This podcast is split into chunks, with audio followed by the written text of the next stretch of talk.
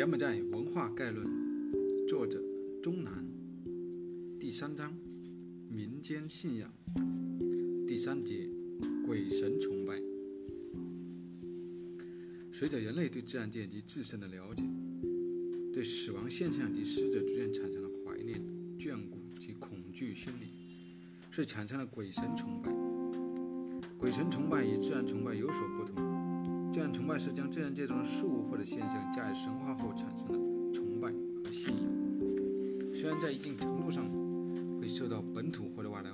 文化因素的影响，但从根本上而言，是源于当地气候、河流、地形等自然条件和自然环境和条件所带来的影响。而鬼神崇拜主要受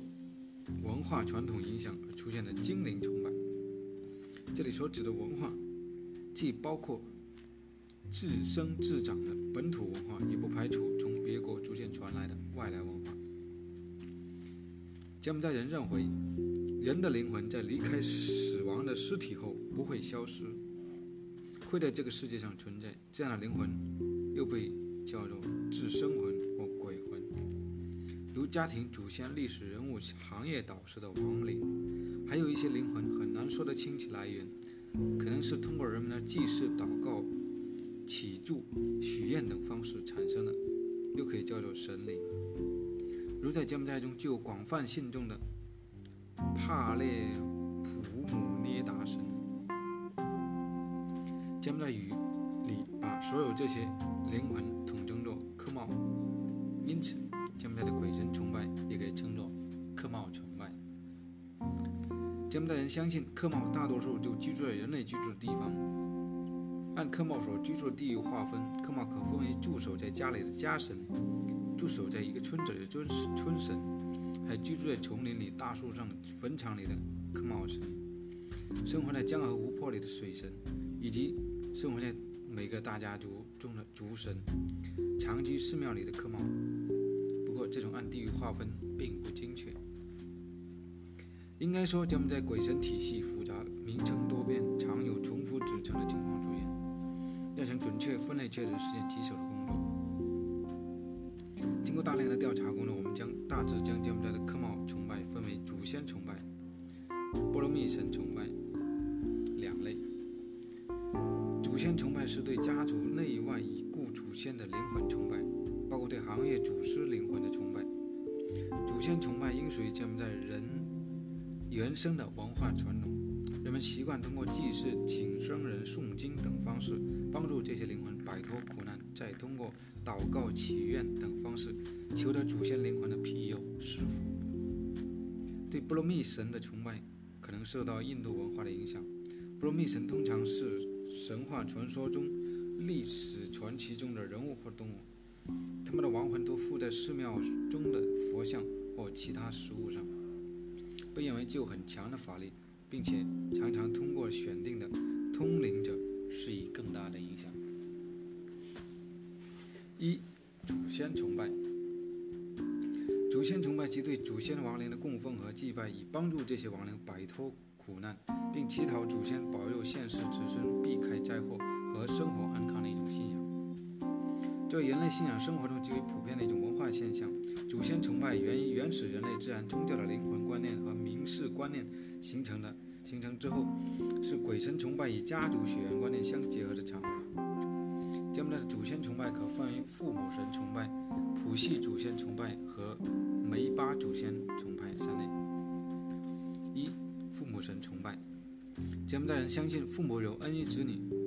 就好像家中的神灵一般。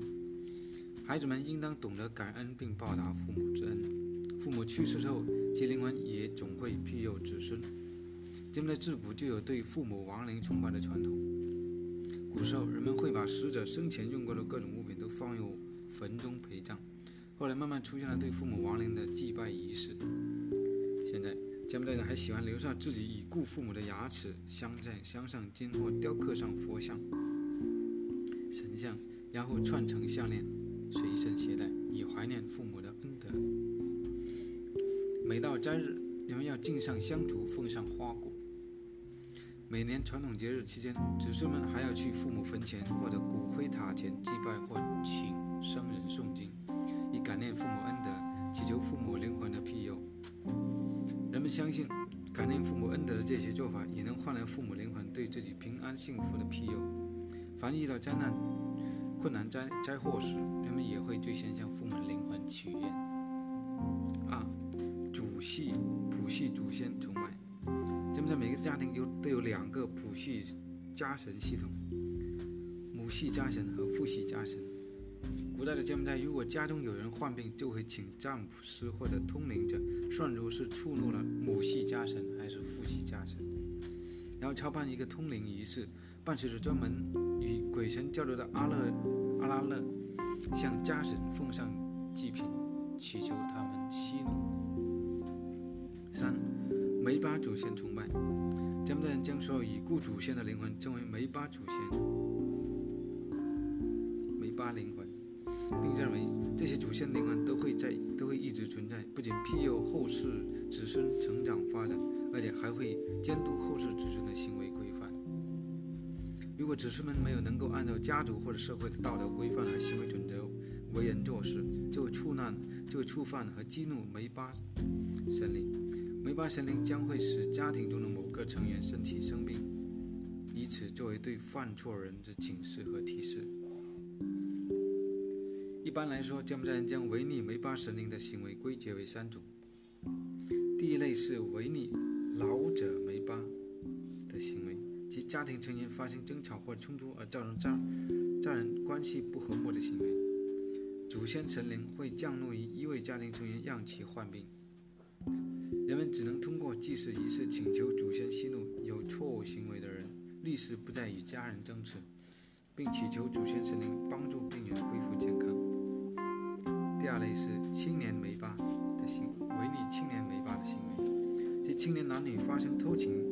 之事，通常指年轻女性在未经父母允许的情况下，背地里偷偷与异性发生了男女关系。这种情况下，祖先神灵也会让某个家庭成员的身体。出现疾病特征，为使病人尽快痊愈，家中长辈会采用当谱的方法找出偷情的女性，并要求她在病者的卧室里、卧室当中进行祭祀梅巴神灵的活动，以此求得梅巴神灵的宽恕和原谅，帮助病人重获健康。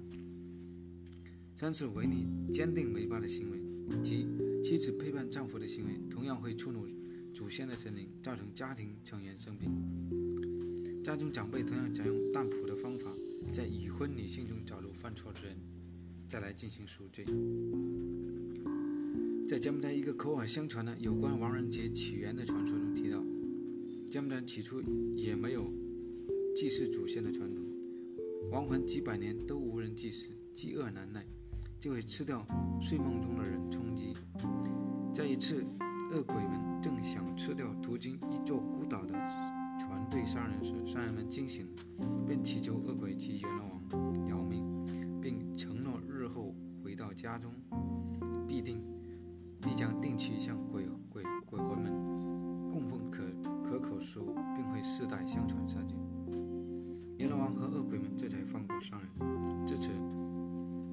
开始了祭祀祖先的传统。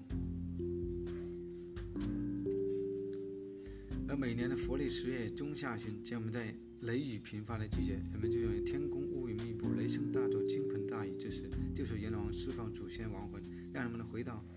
自己家乡探望亲人、寻求美食的时候。人们要准备好食物，缅怀追思祭祀先人，逐渐形成柬埔寨最重要的传统节日——亡人节是柬埔寨所有传统节日中最受民众重视的节日，甚至超过了传统新年。你们会不远万里，不辞辛劳回乡过年，虔诚地完成繁重的节日程序。柬埔寨人认普遍认为，新年只是在世亲人间的聚会，而亡人节是一年中唯一一个可以和去世亲人相聚的节日，更能实现全家团聚的意义。柬埔寨祖先崇拜习俗与中国文历史上，中国东南沿海的福建等地。迁居民迁移到东南亚的柬埔寨等国定居，与当地人通婚繁衍后代。也把中国传统祭祖习俗传承了下来。有着华人血统的家庭，家庭屋内大多会供奉一个写的汉字主位或者神位的神龛。神龛是世代相传的，后人可能已经不清楚神龛写的内容，也记不得神龛中供奉的祖先是哪一位，但在家中供上祖宗的牌位已经成为一种习俗，被沿袭下来。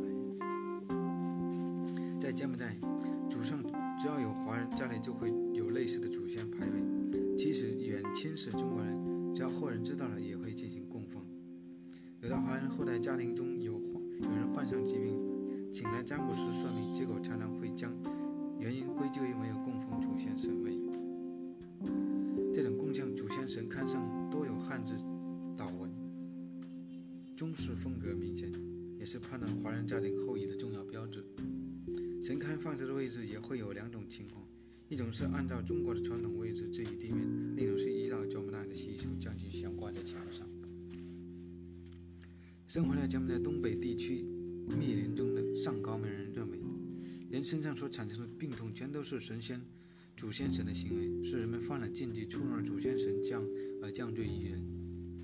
像高明人很少选择现代医学治疗疾病，而是用祭祀方式达到祛病复康的康复的效果。通常，病人的家庭会举行三天的祭祀，吃喝跳舞，但在之前严格禁止进入病人房间，如果有违反，必将有惩罚。直到病人完全康复，才能正常进出。如果病情在祭祀后仍不见好转，并愈发严重，就需要更加虔诚、规模更大的杀牛奉为圣物的水牛。仪式上，人们砍来三段一点五米分米直径的树，两段两米长，一段三米长，选择一头成年公牛，用绳拴在被质疑。村庄中心广场的一个大柱子上，柱子上还周围还摆了大大小小的酒缸。村长点燃香烛，念诵念诵祭词，公牛头上浇水。接下来，所有参与者一起敲锣打鼓，吹奏乐器，吹奏的音乐围绕着拴着公牛的柱子跳起杀牛饮无酒。最后，人们杀死公牛，取血和肉。祭献祖先神。四，巴特雅行业导师崇拜。在柬埔寨语中，巴特雅就是指那些生前在知识、技能或者是精神领域为业并担当导师的人。巴特雅导师去世后，他们的灵魂会成为从事同一行业的徒子徒孙们崇拜的和信仰的对象。柬埔寨人认为。巴特雅导师就如同亲生父母一样，对徒弟有巨大的恩情，因此必须每天焚香点烛、供奉花果，一直来感念导师的恩德，并求得幸福。在使用这些技能，特别是参加竞赛或者演出之前，也要对巴特雅导师进行隆重的祭祀仪式，祈求得到导师灵魂的庇佑，在竞赛或者演出中取得胜利和成功。如果不慎触那触怒了导师灵魂，人们也会生病。只有对导师灵魂进行祭祀，才有可能去除病魔并获得痊愈。最常见的巴特雅导师崇拜仪式是在柬埔寨拳术比赛之前，拳手登上擂台，不急于开始比赛，而是在鼓声伴奏下专心致志地进行祭拜导师礼。祭拜的形式是拳手跟着鼓点，各自摆出各种有含义的造型，表达对导师的敬意。从另一个角度来看，这也是一种。为比赛进行热身的形式。柬埔寨拳手祭祀导师的造型主要有：神兔戏月式、纳扎戏水式、加鲁达琴蛇式、护身短棒式、四面婆罗门式、田蟹盘绕式、哈努曼妙剑桥旧西达式、虎拜式、十面神发威式、吕衣张口式。罗摩维戒式、少女梳妆式、罗摩拉弓式、哈努曼风水式、少女右臂日期式、因陀罗神显神威式、纳迦含宝石、供人挖宝石等等。啊，波罗蜜神崇拜，在柬埔寨人的鬼神信仰中，有一些神被认为是居住在寺庙中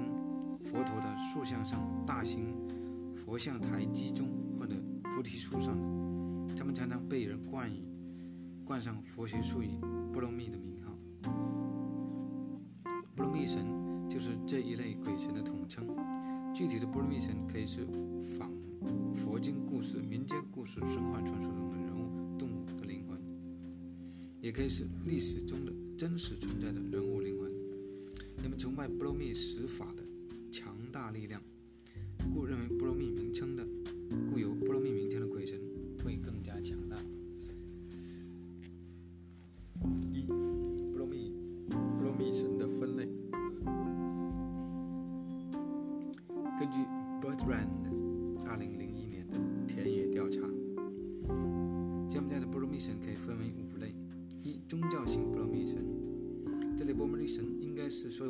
中等级地位最高的，大约占总数的十分之一，其影响力程度也有所不同。来自婆罗门教的波罗蜜神有雪山神女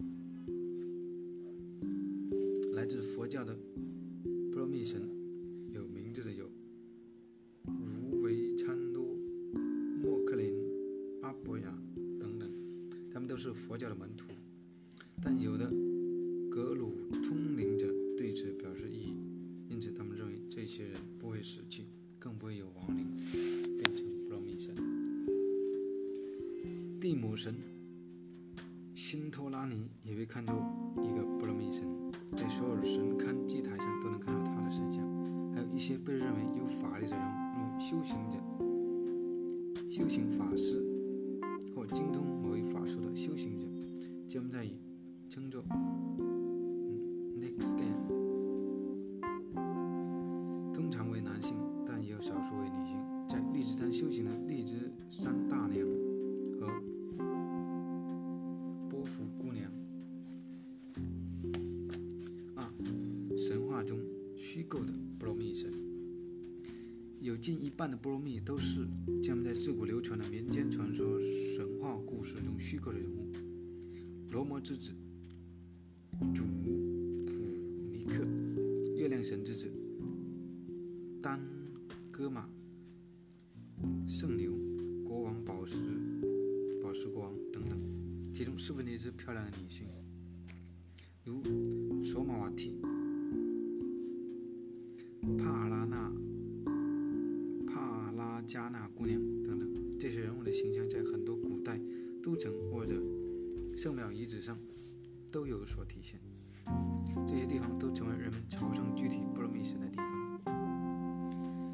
虚构的波罗蜜神被人们约定俗成地与一些古迹联系起来，例如，人们认为库姆龙王的出生地就是吴哥通的达普蒙市，这可能仅仅是与民众习惯亲切地称他为达有关。三、历史上真实存在的波罗蜜神，这一类波罗蜜神约占波罗蜜神的百分之十。都是历史传奇故事或者英雄故事中的人物，有国王、王族成员、军队首领、古代佛教高僧，甚至还有著名的格鲁法师。柬埔寨近代史上几位非常有名的高僧或者法师也在其列，如曾在1970到1975年期间在金边塔子山上默修的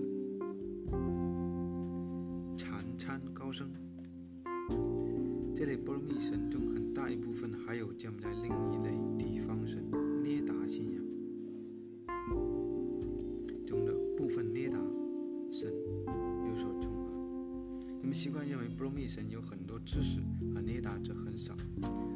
认为认真学习并通过考核的捏达才能够变成波罗蜜神。捏达神非常期待能够变成波罗蜜，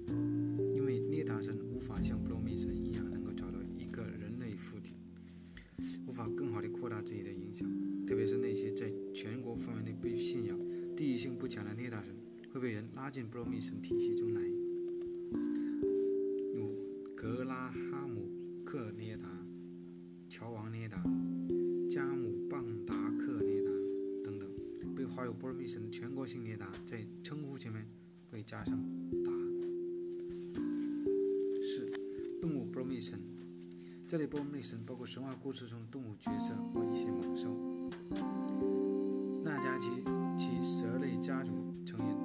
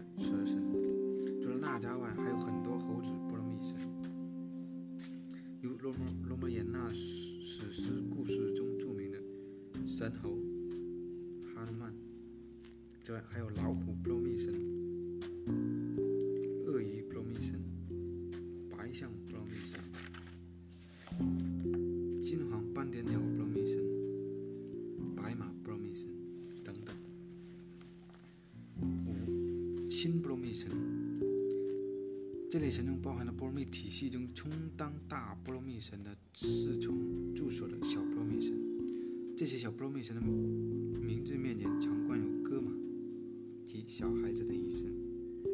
他的神级地位非常有限，主主要是为服务大波罗蜜。以及娱乐观众而设计的，他的名字都会引用孩子的一些性格特征，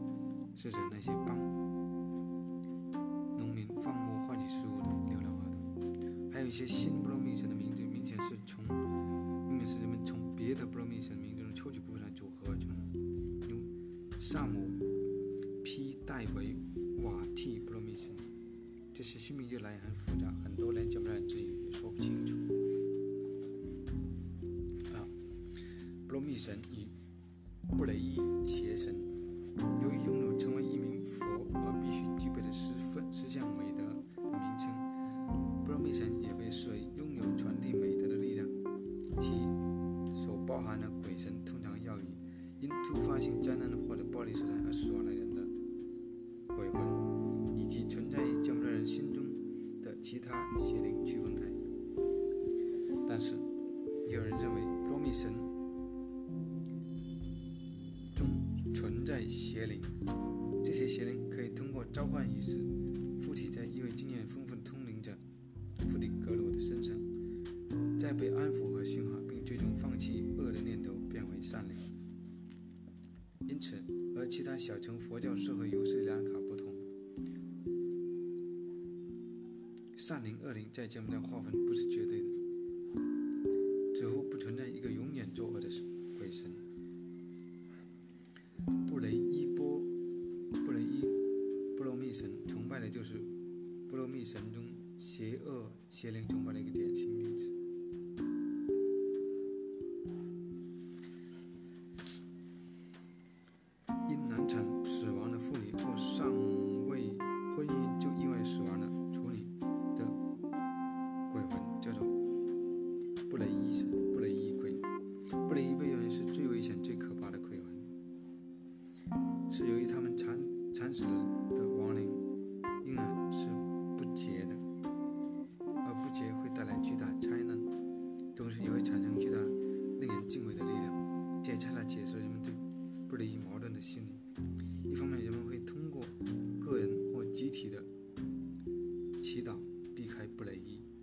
全村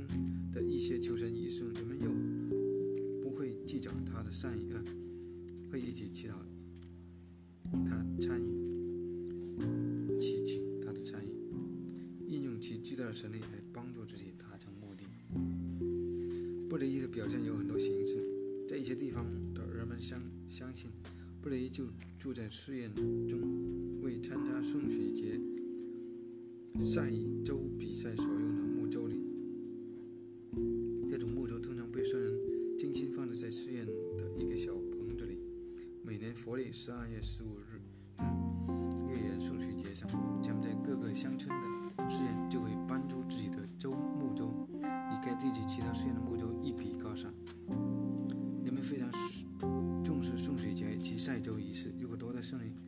是整个寺庙和村庄的荣誉，也是其所信、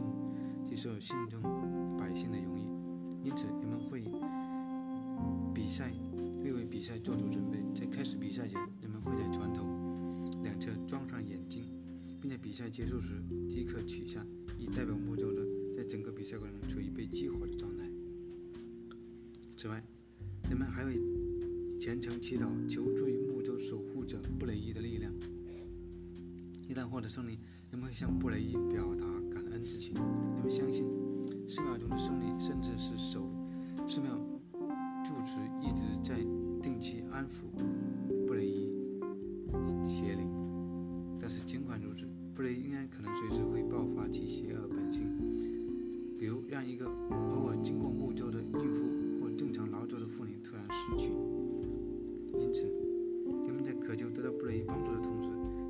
一些措施对其进行防范。如果他实在是作恶多端，人们会请来法力强大的知名通灵师对其进行安抚和驯化。下面说法中，布雷伊只是一个被寺庙收留的不祥的邪灵。在另一种描述中，布雷伊是栖身在寺庙内的维赫圣殿中，甚至被认为是具有与佛陀一样超自然能力的和地位，成为圣殿守护者的圣灵。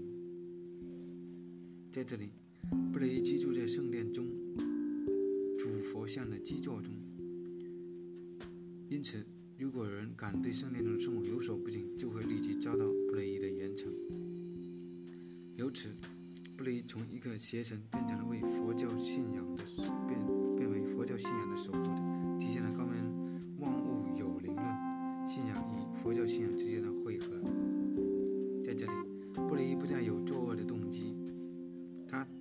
行动取决于人们是否对佛陀有足够的虔诚和尊重。因此，他有一有了另外一个名字，叫布雷伊布罗密神，成为一个完全意义上的布罗密神，被人们崇拜。三，与鬼神交流的通灵者。当人们遇到灾祸并认定灾祸是因触怒神灵而起时，通常有三类人可以求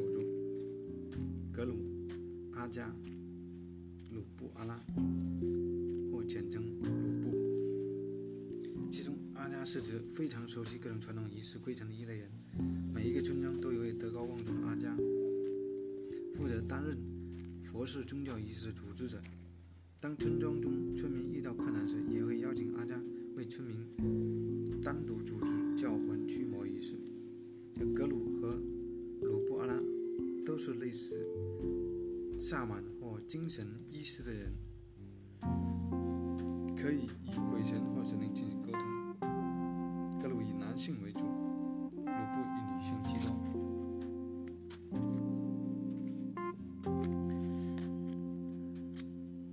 格鲁是通灵者中地位最高者，在柬埔寨还有一个梵语名字乌尔乌巴吉尔，以及医疗师，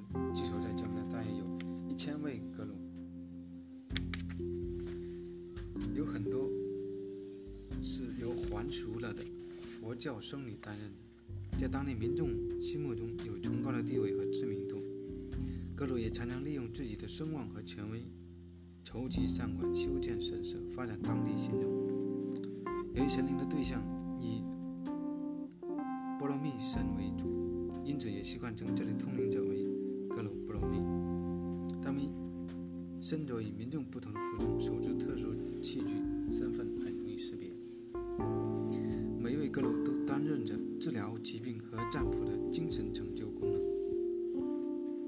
相信他们能与超自然界进行沟通，并喜欢从格鲁那里求一个护身符来帮助自己度过危难。而请求格鲁帮助治疗疾病的，多是四处求医却无却医治无效的人，只能将自己所遭受的不幸归结于波罗蜜神的惩罚。在请神或通灵仪式上，格鲁的身体动作和语言表达都呈现一种恍惚状态。针对病人的具体症状和自己一直保持联系的波罗蜜进行沟通。比如，一个频繁颤抖的病人可能是被金鹤波罗蜜神附体。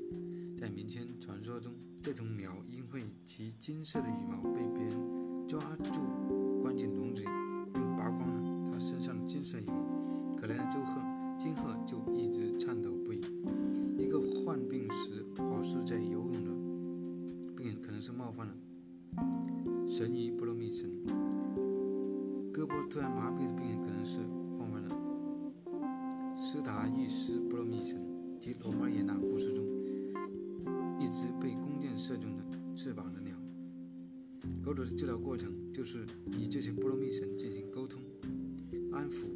商量的过程。在民众看来，只有狗主才能打通这些波罗蜜神的道路，引导波罗蜜神的到来或离开。鲁布阿拉是地位稍低的通灵者，他们被认为是波罗蜜神在人类间。选中的代表或者附体，这种附体事件都是偶发的，针对都是那些曾经得过怪病又治愈的人。这些人曾在患病时有异常表现，又在患病时会说异常的话、做异常的事、吃常人不吃的东西。有的则表现突发性的神经错乱表征，或胡言乱语，或哭笑、唱闹。人们会在患病的经历中发现能与神通灵的人。然后被老阁楼选为接班人，但一些其实还没有师从老阁楼学习通灵的部落，也常常会因为治愈了相信了某种怪病，或抑制了某个事件或现象，而声名远播，受到人民的信任和尊重。总之，能以神灵或最终成为格鲁的波罗蜜的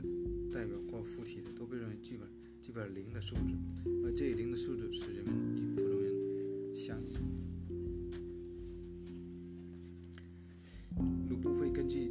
具体附体在其身上的波罗蜜神的特征而有不同的表现。如乌马瓦提波罗蜜附体的布鲁，鲁布会穿着昂贵精致的衣服，他出现的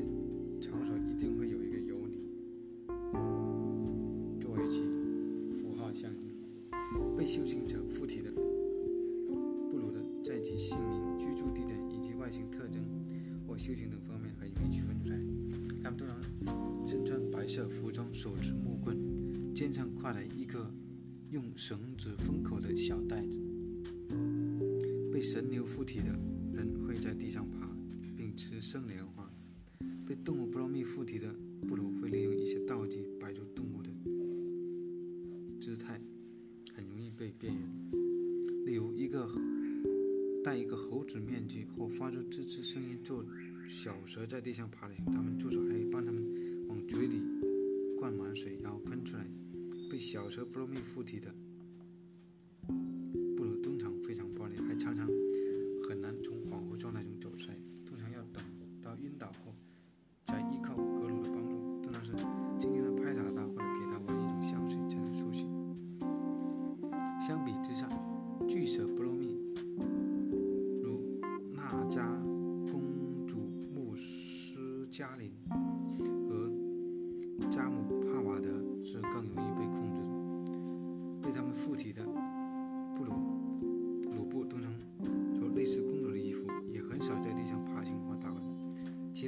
动物布罗蜜神附体的鲁布更倾向于倾向于更具动物性，他们很少说话，如果要说话，一定是黄族用被。老虎波罗蜜附体后的鲁布表现非常紧张，具有攻击性，总是在咆哮，是一个准备发起进攻。有的鲁布会宣称其波罗蜜神一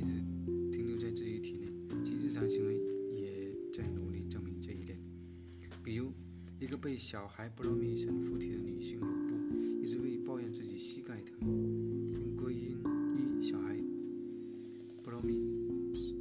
太顽皮。出去玩的太多。这位女性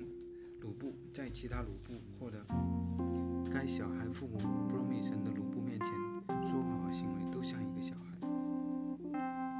再有一位小孩波罗蜜鲁布说，他不能去上班或者在外，因为他还。他每天都在家里祭坛给慕名而来的人占卜，收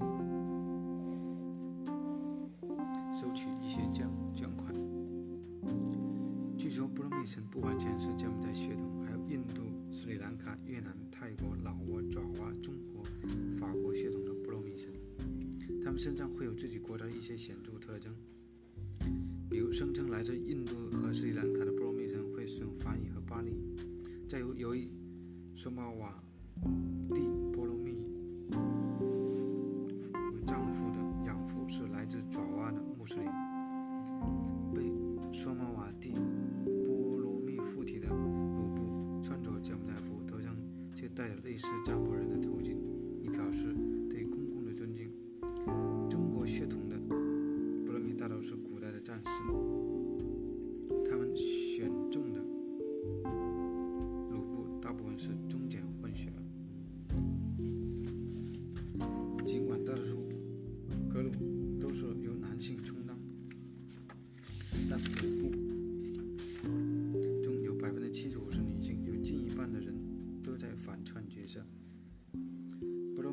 选择鲁布时不太注意区分性别，鲁布在反串性别时也会非常尽力。男性反串会一直画指甲、蓄长发，在脸上涂脂抹粉；女性反串会抽烟、剪短发，行为举止和男性一样。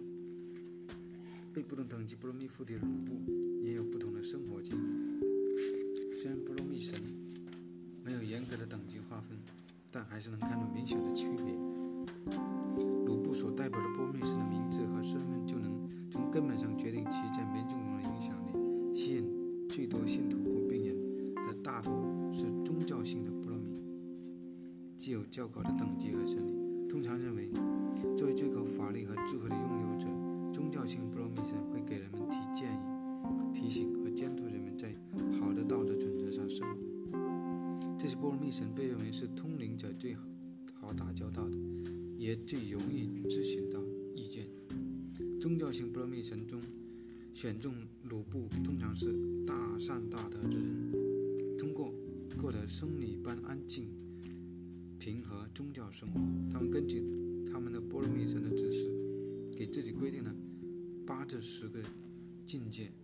当然，也有一些通灵者对宗教性波罗蜜神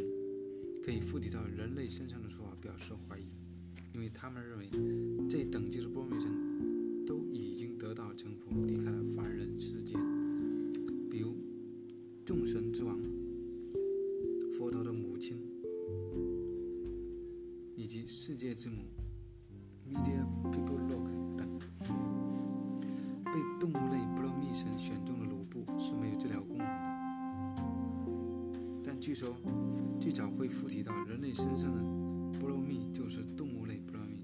被小波罗蜜附体的鲁布几乎没有信众，也很少会有治病或占卜的能力，但他们很积极地参与各种节节日庆典，或是其他大波罗蜜神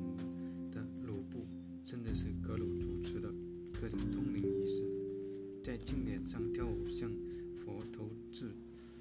花朵，在仪式过程中帮忙干家务，甚至参与表演。他们非常积极地参拜格鲁维斯，努力从更大的、更有名气的波罗蜜神那里寻求保护或信心。通过帮助师傅保持与大波罗蜜大波罗蜜神的接近，获取强大的精神力量，以及最后可以离开师傅，自己尝试经营。有的鲁布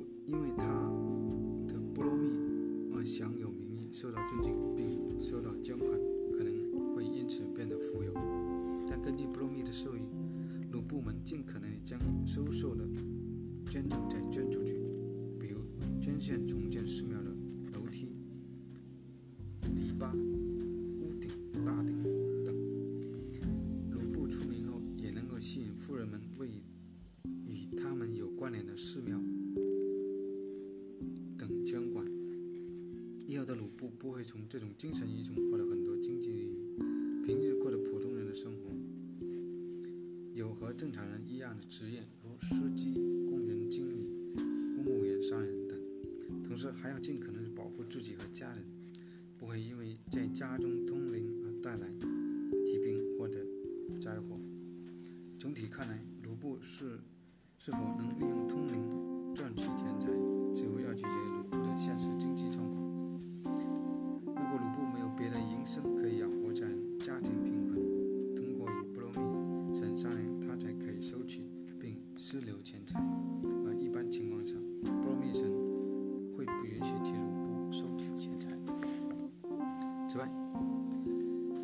不还能构建起更多陌生家庭间的联系，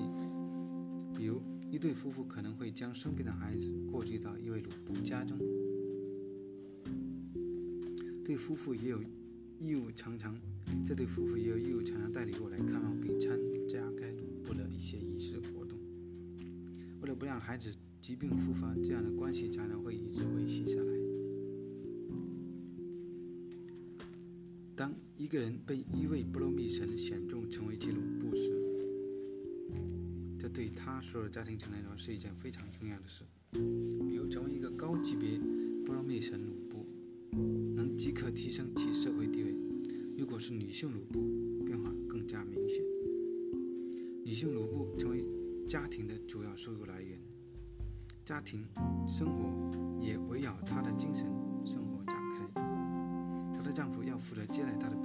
信徒，并要支持经常在夜晚离家参加仪式及朝圣的妻子。这位丈夫也会得到人们的尊敬。当然，并非所有的丈夫都能接受这样的生活方式。与一位波罗蜜神鲁布生活在一起有各种限制，包括房事方面的限制。如果丈夫强加一作为代表的妻子，多半会遭到波罗蜜惩罚而患病。因此，很多女性鲁布是单身的，也包括许多离婚或丧偶的情形。由此可以看出，尽管柬埔寨人仍将佛陀视为最神圣、最高贵的信仰对象，但佛陀所代表的精神上的和道德上的一种秩序，主要是在引导和帮助人们通过虔诚的劳作积累功德，为此生和来生创造更好的未来。而当人们遇到更现实、求求助对象。